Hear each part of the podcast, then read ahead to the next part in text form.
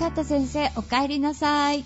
ただいま川田先生、はい。はい。福岡からお帰りでーす。お帰りなさいありがとうございましたお疲れ様でした。帰ってきまし。た。ナビオ経済タイムズ。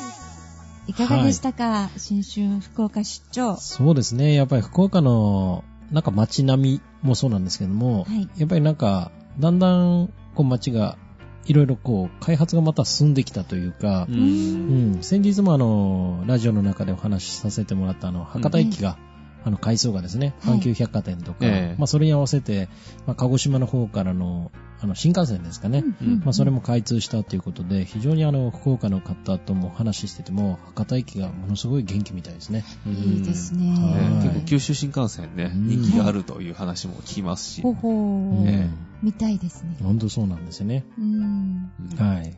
ね、なんか、この前私が北海道に行って、そうですね。今回は川瀬さんが、はい、北博多に行逆って、南へとですねええはい。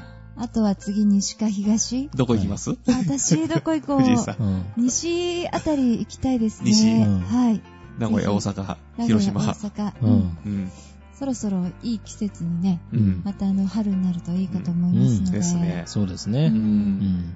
食い倒れていきたいと思います。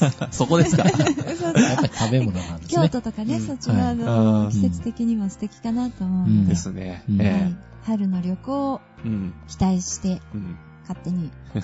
予定はないんですか？予定はね、はい友達のライブに行きたいなと思ってるんですけどね、はい。うん3月に、はい。あの、友達がね、はい4周年記念ライブっていうのおがありーまして、はいはいはい。ね、今とちーちゃん、あ、なるほど。あそうなんはい、ですね。楽しみにしています。はい。行けるといいな。うんあとは天候次第でしょうか。うちの父の体調とね。あ、そうなんですはいね。うんそう3月はね、私の方もイベント1個企画してて、ははいあの。クリラジのね、関係なのですけども、えーその下関から、あの、科学を語る人が出てきて、うんおびおさんという方が出てきて、え阿佐ヶ谷でやるんですよ。なるほど。ええこれまた盛り上がりそうですそうね。ですね。売り出しもかれこれ歴史長いですよね。長いですね。10 10年、12年かな年。12年。ええっと、一回り分ですね。すごいですね。いやー、すごい。ぜひ、あの、イエティ、このまんま、12年、え そうですね。やりたいとえ思います。そこはだから、まあ、そのクリラジからね、来てやるんですけども、うん主催がイエティで、だから私の会社で入って、うんあ、山さんが主催？えあら、行かなくちゃ私たちも というね。ようなそうですね。うんえええうんあの2月の1日からローソンでチケット発売しますんで、あー、すごはいい。じゃあ、あの、ピッパッパでそうです予約。できるわけです使えかるようになってますよ。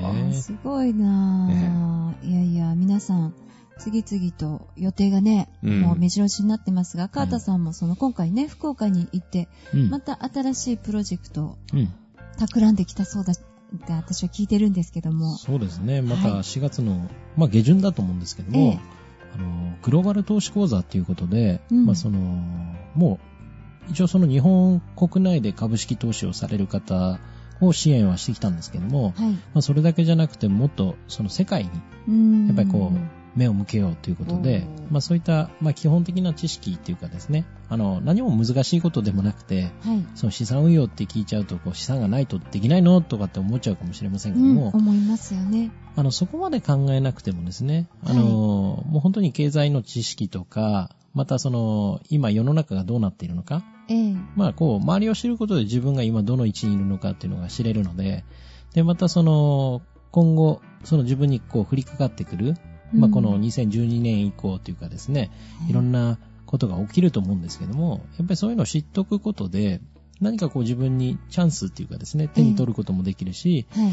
またこう自分にとってはこうマイナスなことであればそれを避けられるっていうことでですね、うんでそういう知力をもっと高められる、はい。まあ方々を増やしたいなということでですね、ももちろんその資産運用とかそういう方だけじゃなくてですね、ええ。まあ普通にこうビジネスのサラリーパーソンの方とか主婦の方とかですね、はい。または経営者の方も含めてですね、あの、すべての方対象にですね、面白い、うん。うんまあ、ためになるというかですね、まあ、特に年金問題とかも心配されている方いらっしゃると思うんですけども、そうですよ、本当に。まあ、なかなかそういう制度仕組みとか、まあ、はい。今後自分にどういうことが起きるのか、なかなかこう不安視されている方が多いっていうふうに最近でも私の方にも入ってきますし、はい。そういう講座をやってっていう声が多いものですからえ、え。あの、今日なんかも、あの、たくさんのまたセミナーご依頼がですね、たくさん入ってきてるんですけども、まあ、そういうのを4月からですね、またやっていきたいなと。で、これは、はい。あの、九州でもやる予定なんですけども、ええ福岡だけじゃなくて、また東京のですね、はい。まあ、今度会場ちょっと視察行こうかなと思ってるんですけども、池袋の方でですね、ちょっとやりたいなというふうに同時でですね、うん同時で。はい、やっていこうと思っていますね。わあ、すごい楽しみですね。確かに最初はもうテスト生という形で、はい。まあ10人とか15人ぐらいで、ええ。はい、あのやっていきたいなと思いますので、うんうん何かこうやってみたいという方がいらっしゃったらですね、あのご連絡とかいただけたらいいなと思いますね。そうですね。ううんナビオファイナンススクールの方に。はい。そうですね。だいたいこれあの、ホームページでそうですねこれから。新しいそのサイトをちょっと作ると思うので、あそうですかまた近づいてきたらお知らせしたいなと思いますね。わかりました。はね、これから、このね、2012年は何が起こるかわからないいということで、あちらこちらで、いえーいろんな話題が、うん。あの盛り上がっていますが、うん。ちょうどね、カートさん、あの、福岡帰りのカバンの中に、はい。こうちょっと目立つ、気になる雑誌がね、あるので、これそうですかこれ色目立つんですよね。そう目立つんですよ。ちょっと気になって、表紙黄色いし、背表紙ね、あの、赤だし。あすごいですいつの間にそれ撮ってきたんですか？いやいやいや、すいません。はい勝手に拝借いたしました。はい。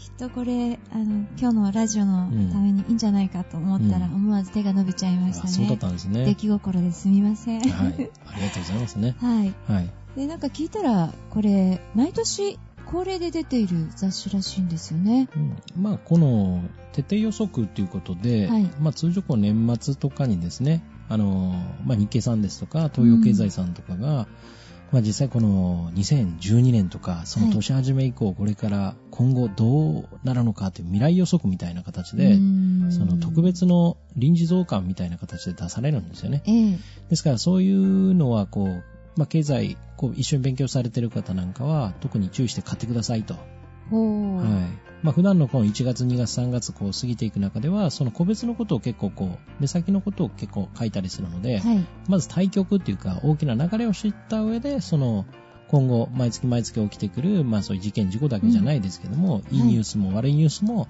まあどう取り込むのかっていうのを、やっぱりこう、一年の計は元旦にありと全く一緒で、うんやっぱり大きくこう流れを捉えるため、この雑誌っていうかですねうん、買ったりしますね。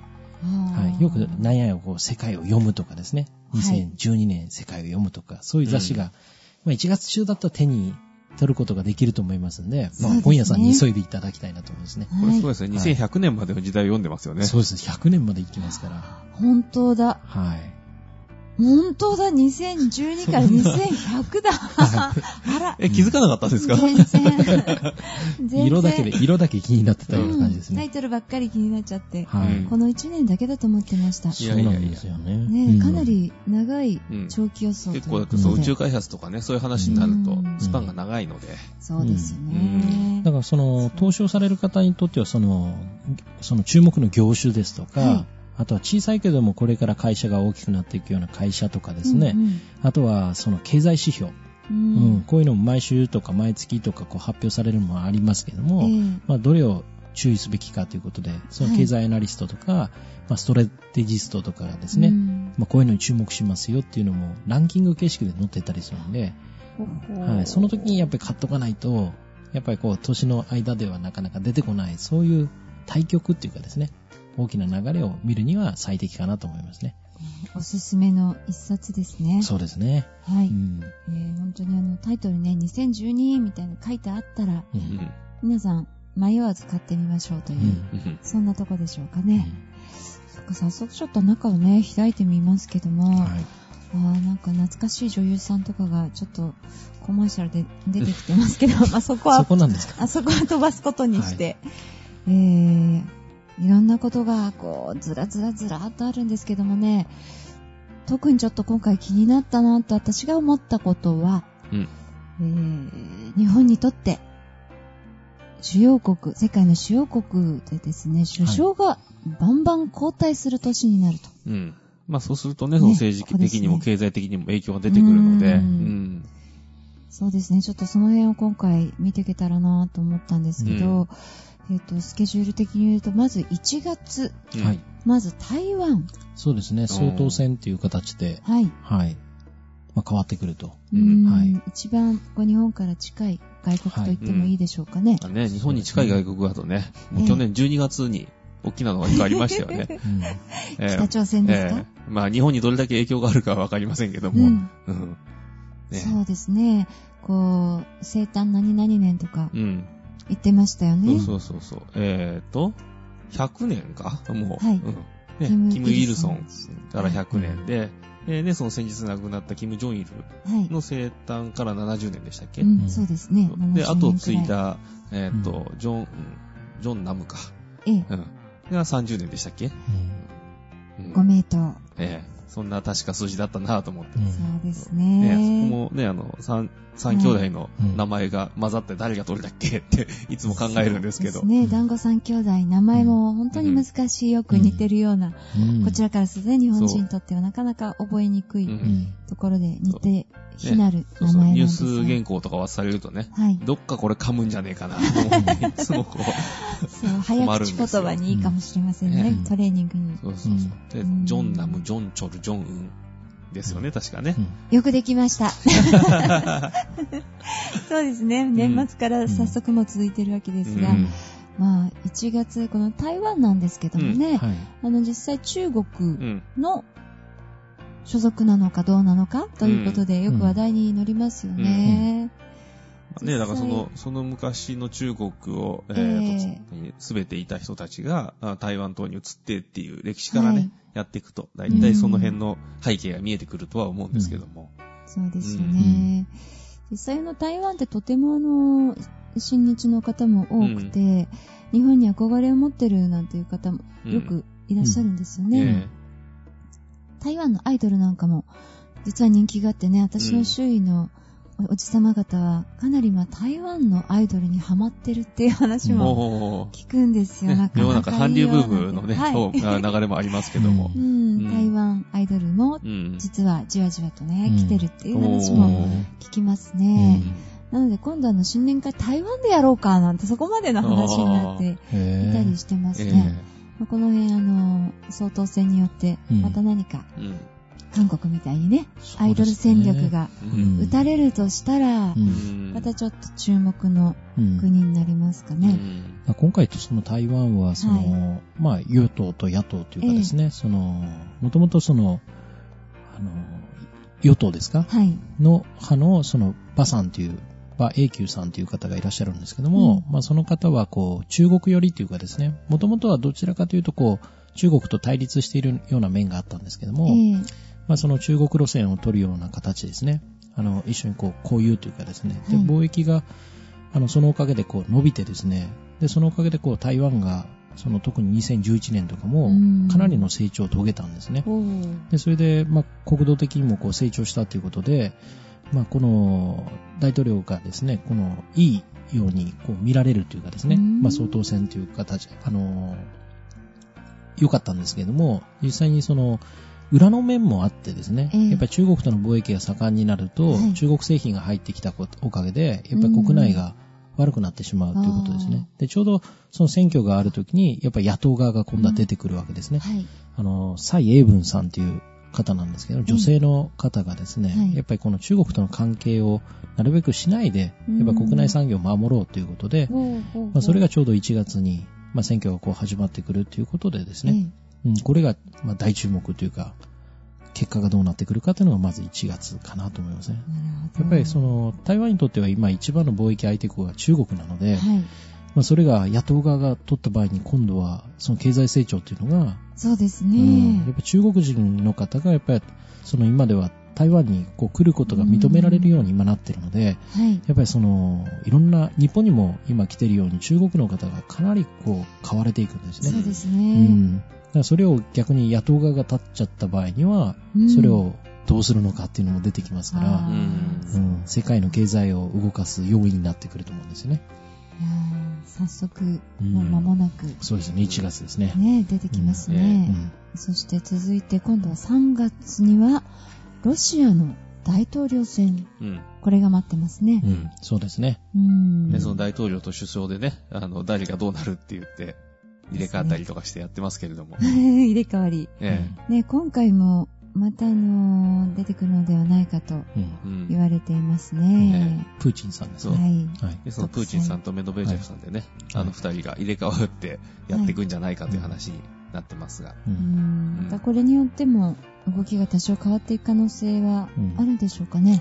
そうですね。やっぱりその、まあ、2000年に入ってからなんですけど、それまでの、その、まあ、旧ソビエトから今度はロシアになってですね、うん。ではい、ロシアで、その経済をやっぱり復興させたっていうか、うん。ここまでエネルギーを上手に使って、経済をここまで伸ばしてきたのは、やっぱりそのプーチンさんなんですよね。んで、2000年から、まあ、この2期連続ということで、まあ、4年4年ずつ8年間ですね、こう、ええプーチンさん立ってきたわけなんですけども、まあ、すごいその経済の、まあ、GDP の伸び率を遂げてですね、はい。うん、で、世界的にもこのロシアっていう国を、まあ、こう、世界貿易機関というかですね、うん。WTO に加盟させるような、まだそこまではいかなかったんですけども、ええまあ、そういう影響力を持っていったんですよね。うん。でも途中でその西側諸国っていうか、あの、旧ソビエト地区の、えっと、東欧諸国がですね、あの、EU に加盟したいということでですね、もともとは社会主義圏だったところが、資本主義のその拡大、あの、うん。イギリス、フランス、ドイツとかイタリアのですね、うん。そっちの方の加盟して、まあ、成功すれば、その、成功したい人はどんどん成功していきなさいと。まはいあ、そういう域内にこう、あの、入っていくところをですね、軍事的な、その制裁をですね、プーチンさんがこうしてしまうという、そういうところが結構あってですね。はい。で一時期その、2007年、8年ぐらいに一旦こう株価の方がですね、ええ停滞をしたっていうのがあったんですね。ああ、そうなんですね。はいで、それで、まあ任期が途中でこう切れたので、はい。メドベージェフさんに代わってですね、で、自分はその、大統領から退いて、あの、首相の方にですね、まあ、つくような形で。でもうその時から言われてたんですけど、4年間、そのメドベージェフさんに変わった後、またすぐ戻ってくるだろうと。うん、予想通りという、そうですね、うん戻ってくるということなんですよね。ああ、では、はい前回の政治の続きをまたやろうということでしょうか。そうですね。まあ、けただ、その国内では、やっぱりその、独裁というかですね、いそういう色も強いええがために、うん国民の方からは、ちょっとこう、支持をしないっていうですね、うん最近はそういう映像とかもテレビでは出始めてるんですよね。うんはい。とあとね、うんほんのわずかですけれども、その間に果たしてロシア国民がう。うんん。どのような動きをするかにもかかってきますね。うんそうですね。ううんん。ああ楽しみ、楽しみですとか言っちゃいけませんけどもね、うんちょっとこう、目を離せない状態が、えーロシアも続きますが、うんそんな中、ま、ちょっと外れてさっきも出ました北朝鮮がうん4月、うん軍事パレードということですね。ですね。ね、その辺のパフォーマンスをどう見るかというね。はい。う。うんん。まあ、直接的な影響というよりはね、それで北朝鮮がどう動くから、じゃあ他の国はどう対応するその対応の方がね、多分影響が強いと言いますかね。うん。うん。そうですね。なんかこう、パレードっていうとこう、結婚式のパレードとかね、うん。華やかなのが他の国では一般的なんですが、うんやっぱりこの北朝鮮の軍事パレードって、うんこう政治的にちょっと特別な意味を持つわけですね。そうですね。まあ、北朝鮮の場合には、その、軍のトップがイコール国のトップとはい。いうことになっていて、うん。うんで、ね、その政治のトップという意味では、その、えーその三男うんが継いだわけですけれども、はいまだその軍事的にはどうするっていうのは、うん。えっ、と、年末に一応決まったのかな ?12 月の30かなんかにそこも、はい。うん、と、肩書きとしては着任はしてるんですけれども、うんまあ、それを実際に、パレードという形でパフォーマンスをして。で、まあ、お披露目の儀式をすると。そうですね。結婚式で言うと披露宴のようなものでしょうか。そうですね。まあ、紙書いて、届けを出して、はい。っていうところだけだと他誰も知らないので、うんで、披露宴をするわけでしょう。うん大々的にやるんでしょうね、またね。でしょうね。うーん。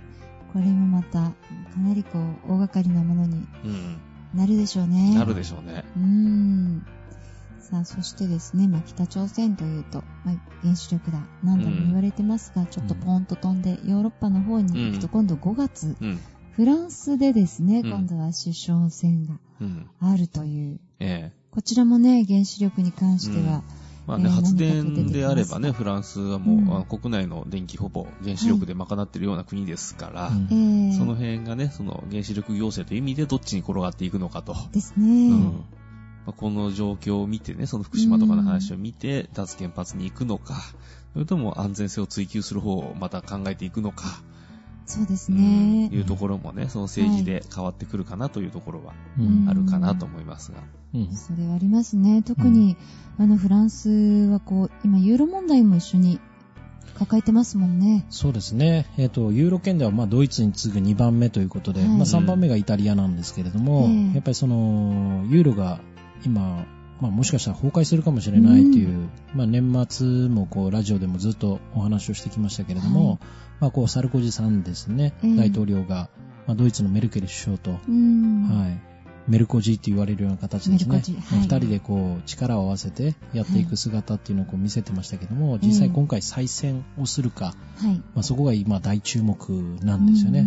で今、まあ、国民戦線っていう、国民戦線っていうか、その女性党のですね、あのーまあ、野党側になりますけれども、ええまあ、その方がこう力を出してきてるので、はい。まあ、実際どうなるのかっていうのが、まあ、今ポイントですね。もし、そのずっとこう、まあ、今回のヨーロッパ危機をええこう止めようとしているサルゴジさんがこう変わることでですね、はい。まあ、どうなるのかっていうか、また話がどう変わってしまうのか、うんははい、野党側になってしまうとまた違った話になっちゃうのかですね。そうですね。今までの路線が大きくうん変わっていく予想のつかない状態があはいるかもしれない。そうですね。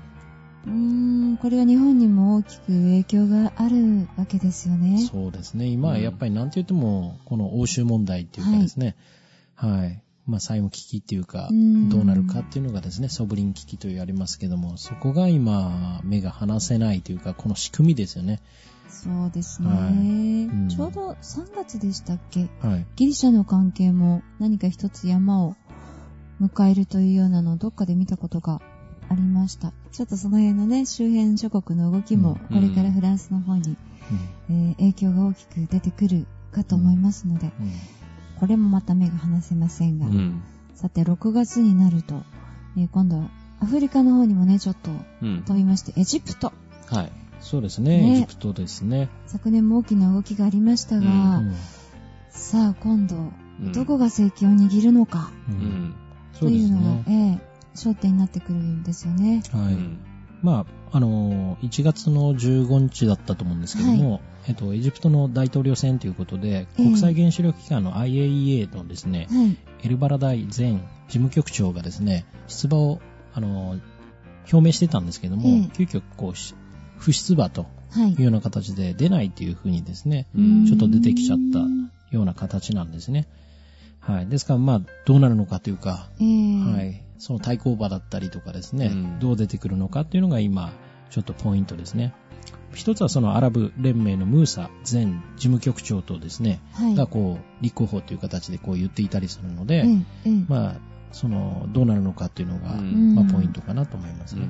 あれですあの辺は、だからその政治の流れによって、そのエネルギー問題のね、うん。だそのどこの国がその、なんだ、石油の利権持っててとか、ええ。いうところに行くし、で、そのあたりが動くと、あの、軍事系のね、動きが出てきちゃって、うんええ。で、紛争があって話になったりするし、とすると、日本はどこに影響が出るかっていうと、あの、石油、原油価格。原油価格。うん。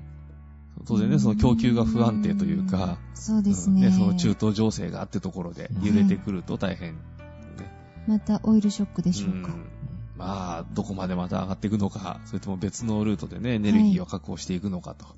そうですね。でそういうのに左右されないエネルギーっていうことで、まあ一時期は原子力だったんだけれども、その原子力も、いまいちでも結構問題があって使えなくなってくると。再生可能エネルギーって言われてる、その風力だとか、ええ太陽光だとか、はい。いうところにこれから着目していかなきゃねって話になったり。うんそうですね。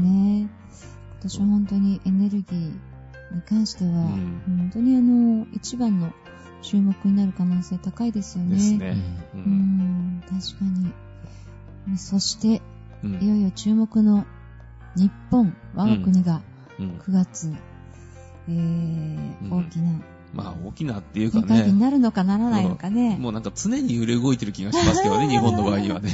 ブランコのような、え日本ですが、うん。川田さん、9月どんな形で日本は進んでいく可能性があるんでしょうね。う。ん。やっぱりその、与野党のですね、はい。まあ、ありますけど、その前にもう野田さんがですね、うん。実際にその増税問題とかで、はいまあその野党側からの合意を得るためにですね、ええまあ解散っていう形ではい実際にこう、まあ、それも、こう、国民に信を問うみたいな形ですね。うんまあ、早めのその解散を、こう、野党側からですね、はい突きつけられて、まあ、それであれば、みたいな形になってくる可能性があるので、うん実際9月まで本当に持つのかっていうのが、まだクエスチョンなところですね。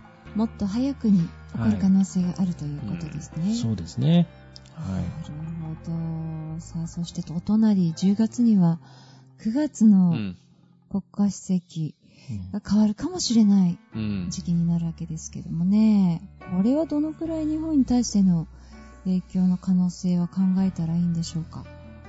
うん。まあ、中国はこれからというか、まあ、あらゆる国々が今、貿易大国というかですね、中国が握っていますし、これからも GDP の伸び率では、もうアメリカに追いつくような形でですね、まだまだだいぶ先ではありますけども、はい。もう中国の成長というのは間違いないと思うんですよね。うんで、今回その胡錦涛国家主席の方が、まあ、習近平さんという方にですね、はい変わると。ええで、これはもう以前から言われていたことですし、うんまあ、選挙というよりも、あの、独裁でやってきてるので、はい。うん共産党の方がですえね。えですから、まあ、その辺はうまくいくんじゃないかなと。うん言ったところですねはい。ではその3つの立場があって、それをなんか1個ずつ譲渡していくような形で、あの、次の人はこの人ですっていう形で流れていくので、うんそれほど大きな、ね、揺れはないとは思うんですけど、うん。やや安定うんしてますかね、路線としてはね。ただだからね、その今のその中東情勢みたいなやつが見ていくと、うんうん。その安定を崩そうとする一派が出てきてみたいなことがあるので、まあ予断を許さないところはあると。あ、そうなんですね。うん。まあ一応、秋にですね、こはい。の第18回共産党大会っていうのがうん。一応ひか開かれるんですけども、はい。まあ、それでもう完全に交代という形ですね、うん。なっていくと言われてますね。今までの大きな流れは変わらずという感じでよろしいんですかね。そうですね。うん。まあね、その中国、北朝鮮のね、そのうん今までの流れからいけば、はい。もう次はこの人って決めたらそこに、うん。あもう無風で流れていくと、でね、うん。いうのが、まあ今までのパターンなんですけれども、ただそうい。うパターンでやっていた中東の一部諸国が、ええこのインターネットのね、その情報がいっぱい流れてっていうところから、まあクーデター的なものが起きたり、テロとかね、そういうで、すうね。んまあそう鎮圧されるものもあったりとかはするんだけれども、でもうん革命が成功している国もあるわけじゃないですか。そうですね。それが中国で起きたら怖いぞとうんいうのがね、あって。そうですで、ね。中国も結構情報統制とかされてるのでね、えーいざ何かがあった時にっていうことを考えてしまうと、ううんん。そうですね。中国でもよく格差問題は、うんちょっと日本のね、そうです波ではないというようねな。うんことを聞きまね、すね。その農村部と都市部で、うんえらい違うという話はね、うん聞きますからね。どうしてもその2000年以降から WTO というかですね、はい世界貿易機構に加盟してから、まあ資本というかですね、外資が、まあ特に勢いよく入ってくることで、うん。まあ非常にそこから変わったと思うんですよね。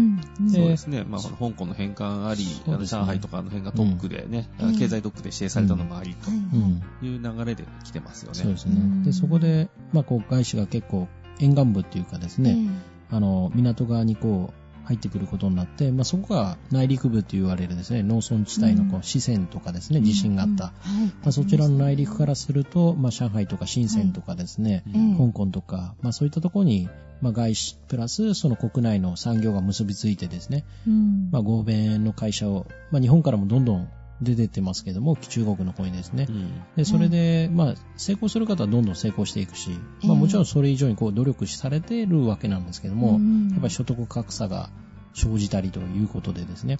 で今では、あの、最近までは、なんていうんですか、景気が、あの、サブプライムバブル問題で、はい。あの、就職率が悪化しているということで、学生の就職がないって言われてたんですけども、ええ最近はまた逆転してきまして、逆にこう、雇用という形ですね、はい。必要という形で、うんその、都市部の方はですね、始まってるみたいですね。うんで、やっぱり外資が入ったことで、ちょっとバブル的なですね、不動産価格が高騰してたんですけども、はい。まあ、中国の方は本当にあの、最近ですね、こうずっと金利を上げていって、うんバブルを封じ込めようということでですね、あの、世の中に出回ってるお金の調整とかもですね、しながら、あの、だいぶちょっとインフレが落ち着いてきてるんですね。はい。はい。で、年間あたりその、物価上昇率っていうのを消費者物価指数っていうんですけども、うんまあ4%ぐらいに収めたいと言ったのが、それは6%ぐらいいっちゃってたりしてですね。ええやっぱり中国国内でも、やっぱりその市民の方が放棄するような形で、うんん政府の方に対する、やっぱり物が買いたくても、まあ食品価格なんかもっとそれ以上に上昇していたものですから、生活がやっぱり窮屈になっちゃうとええいうことで、政府に対する、まあインターネットのですね、そういったところで書き込みとかをして、うんうんなんか一緒に集まって暴動を起こせず起こそうぜみたいな形になってたわけなんですね。はい、うんはいでそれを政府の方が、まあ、統制するような形ですね、入るっていうのが起きてました。で、実際その政府の方は急いで、そういうインフレを抑えるの形で動いてたんですけども、うんまあ、それがだいぶ、その、年末ですね、2011年から落ち着いてきて、はい、逆に今度は緩和策というか、はい。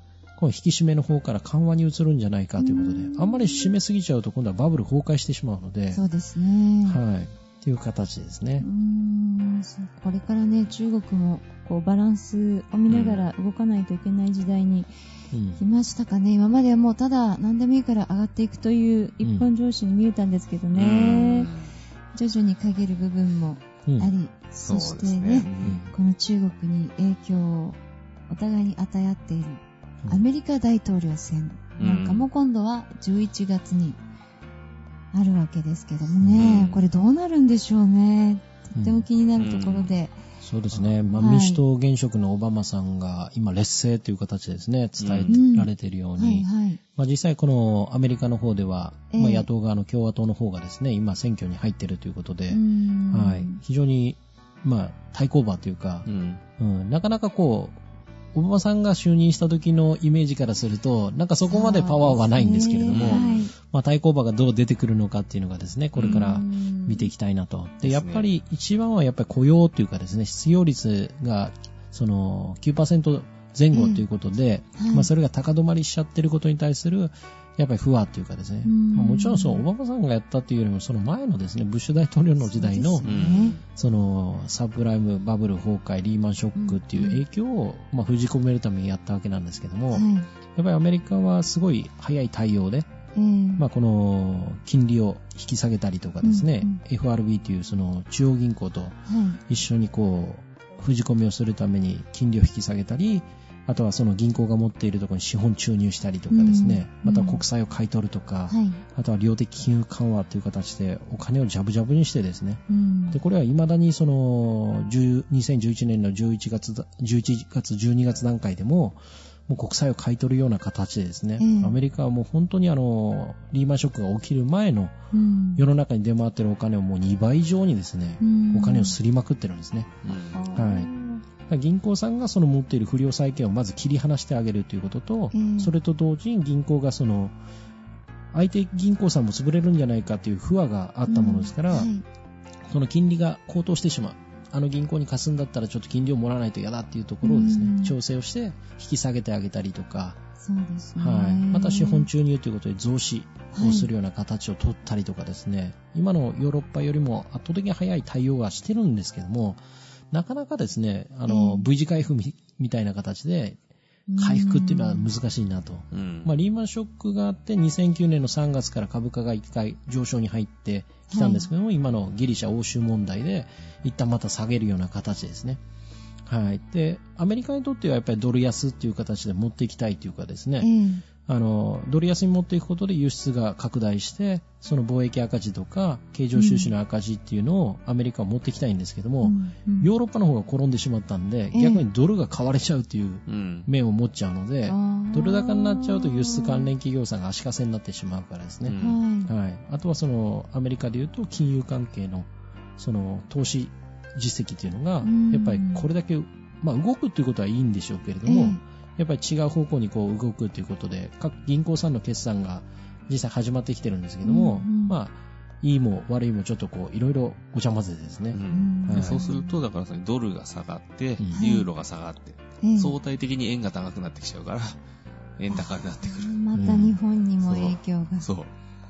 ね、だってユーロが97円とか言っててね。そうですようん、ね。あれ100円割っちゃったんだけどって思ってね本。当ですね。えうんあっという間でしたよね。そうですうね。うんん。まだまだ、いろんな影響はあるんでしょうね、アメリカからはね。うんあるでしょうね。うん。そうですね。その影響が出てくるのが、その、ええ。えーねその、なんだ、えっ、と、日中間の FTA にするか、はい。あの、何環太平洋の、TPP にするかみたいな、うん。あの辺にも絡んできますから、あじゃあこの年末のね、うん。アメリカの大統領選の後、うん。いろいろまたさらに今後の社会の見通しというか、ですね。世界の見通しが出てくる。ええ。そうですね。みんながね、うん今そう頭悩ませて付き合わせてるとこなんで、ちょっと結果待ちのところはね、いっぱいあるんですけど、あちょっとじれった一年でしょうかね。うん。ああ、そうなんだ。もう特にあの、今年はですね、2012年っていうのは、これ、はい。まあアメリカの話だけじゃないんですけども、ええ。あの国際の召喚っていうのがものすごいやってくるはい。年でして、ええ。えっと、まあヨーロッパもそうなんですけど、アメリカがですね、ええ。なんとこうあの、今年だけで2兆、えっと、2600、あの、億ドルのですね、6ドル。はい、これあの、借り換えというか、うんうん。あの、過去借りていた財政がなかった時に、ええ。まあ、実際に国債発行して、はい。何年後にちゃんと元本お返ししますよって言った期日が今年だけでその、いろんなのが重なってですね、ええ。もう2兆2600億という形なんですね。で、まあ70、あまあ80円計算としても、はい。だいたいその、170兆円ぐらいとかですね。兆円ですか。はい。うん。それぐらいの大きな召喚がやってくるということで、借り換えというかですね。ん。その分だけその、まあ、自分のところのその国、アメリカだけで、まあ、貯金がこうあってですね、借り換え分をすぐ返せればいいんですけども、はい。やっぱり景気が悪いので、ええ。歳入と歳出の関係とか、そのプライマリーバランスと言いますけども、うん。どうしてもその歳入よりも、税金で集めたものよりも歳出の方が大きくなっちゃってる格好上ですね、ええ。やっぱり再度その国債を発行して、うん。その今度の償還に集まってきたその投資金額で当てて、借り換えっていうのを行っていくような形になると思うんですね。うん。でそれがこれだけ景気が悪い中で、ええ。まあ投資家っていうのは基本的に個人投資家さんもいらっしゃれば、うん。金融機関さんもありますけれども、やっぱりそれがこう強気で買ってもらえるのかっていうのもですね、うん。非常にポイントだなといったところですね。そうですね。うん。さあ、これからアメリカの大統領選次第で日本の景気もね、どんどん影響を受けていくわけですね。そうですね。なんといってもアメリカがやっぱり世界の経済の25%握ってるんで、はい4分の1ですね。はいアメリカが転んじゃうともう全世界が転んじゃうと思っても過言じゃないかもしれないですね。実際ね、はいその一月後には韓国でも大統領選12月にね、行われる予定なんですが、はい。これもじゃあそのアメリカの大統領選のあの影響を受けて決まっていく部分というのもかなりあるんでしょうかね。うん。まあ影響は受けるでしょうね。う。うんただ、韓国が影響を受けるっていう方が多分強くて、はい。で韓国がこう決まったから次はどっかに影響がっていうよりは、ええむしろその韓国の国内の幽霊がどっちに行くかみたいなうんことなのかなと。なるほど。うんね、お隣の国だけにうん気になりますうね。ん。で、今回もしかしたら女性の大統領が出るかもという噂もあるそうですね。うんそうですね。まあ、今回、イ・ミョンバク、はいあの、現大統領がですね、その再任を、再選という形で禁止令がちょっと出てるものですから、ええ。まあ、そういった、あの、今回の 5, 5年の任期を終えてですね、うん。まあ、与党のハンナラ党っていうですね、あるんですけども、そこの、あの、大統領のですね、長女、元ですね。でその方が今、ちょっと有力視されているということで、うん韓国にとっては初の女性大統領がなるかもしれないということでですね、まあそういう噂がですね、今、はい。飛び交ってますよということですね、報道がですね。なるほど。、はいやー、今年1年ね、うん。これだけあの、投資がなんだかなんだか変わっていくと、うん。簡単には見通しがなんだかつかないような気がついしちゃいますよね。うん何か今までとは全く違う、こう、うん世の中のスタンダードがうん。出来上がるのかもしれないですしまあねね、。あの、なんていうか、こう、厄年みたいなもんでね。もうこの年はこれだけこういうものがあるよと。うんあるから気をつけて生活してくださいね、みたいな。そう。そうですね。もう、あの気合い入れてね。うんうん もうこれだけこうね、荒波が来るから、はい。そこをね、こう、うまく、まあ、綺麗に波の上乗って、はい。うんで、進んでいく、そんな一年にしなきゃいけないよねっていううんところですね、これはね。そうですうね。んちょっとまあ本当に気を引き締めて、これからちょっとこう、春に向けてね、うん。頑張らねばならないなというね。とこですね。えでまだまだ2012年に関しての予測、えーたくさんありますのでね、後半はまた来週にでもお伝えしていけたらなとえはい。うん思います。よりディープになってまいります。うん。はい。ナビオ経済タイムス、うんえー今日はそろそろお別れです。はい。はい。さて、ここでえお二方からインフォメーションがございます。まずは、川田先生からですね。1月の25日水曜日19時から20時50分までです。日経新聞と野村証券埼玉支店でのえ共催で、資産運用に役立つ日経の読み方基礎編があります。こちらは100名様。問い合わせは日本経済新聞社さんです。電話0120-21-5028。え場所の方は野村証券埼玉支店です。駅から東口徒歩4分です。また、こちらには応用編もありまして、2月の22日水曜日です。え時間の方は同じく19時から20時50分。こちらも100名様です。え大変あの大好評の講座ですのでね、皆さんぜひご応募ください。えそしてですね、3月、今度は3月17日土曜日、ヤンマさんの主催イベントもありますね。トークミュージック、ガイナーボイニチイン東京2012。ここまで進んだ次世代医薬品と題しまして、イベントがあります。場所は阿佐ヶ谷ロフト A。会場は18時、開演19時です。えー販売の方はローソンチケットから2月1日より販売開始です。前売り2000円。L コード38657です。また、ナビオ経済タイムスは2月から有料版の配信を計画しています。こちらも合わせてお楽しみください。ナビオ経済タイムス。お相手は藤井優子と、カートと、山でした。いってらっしゃい。い。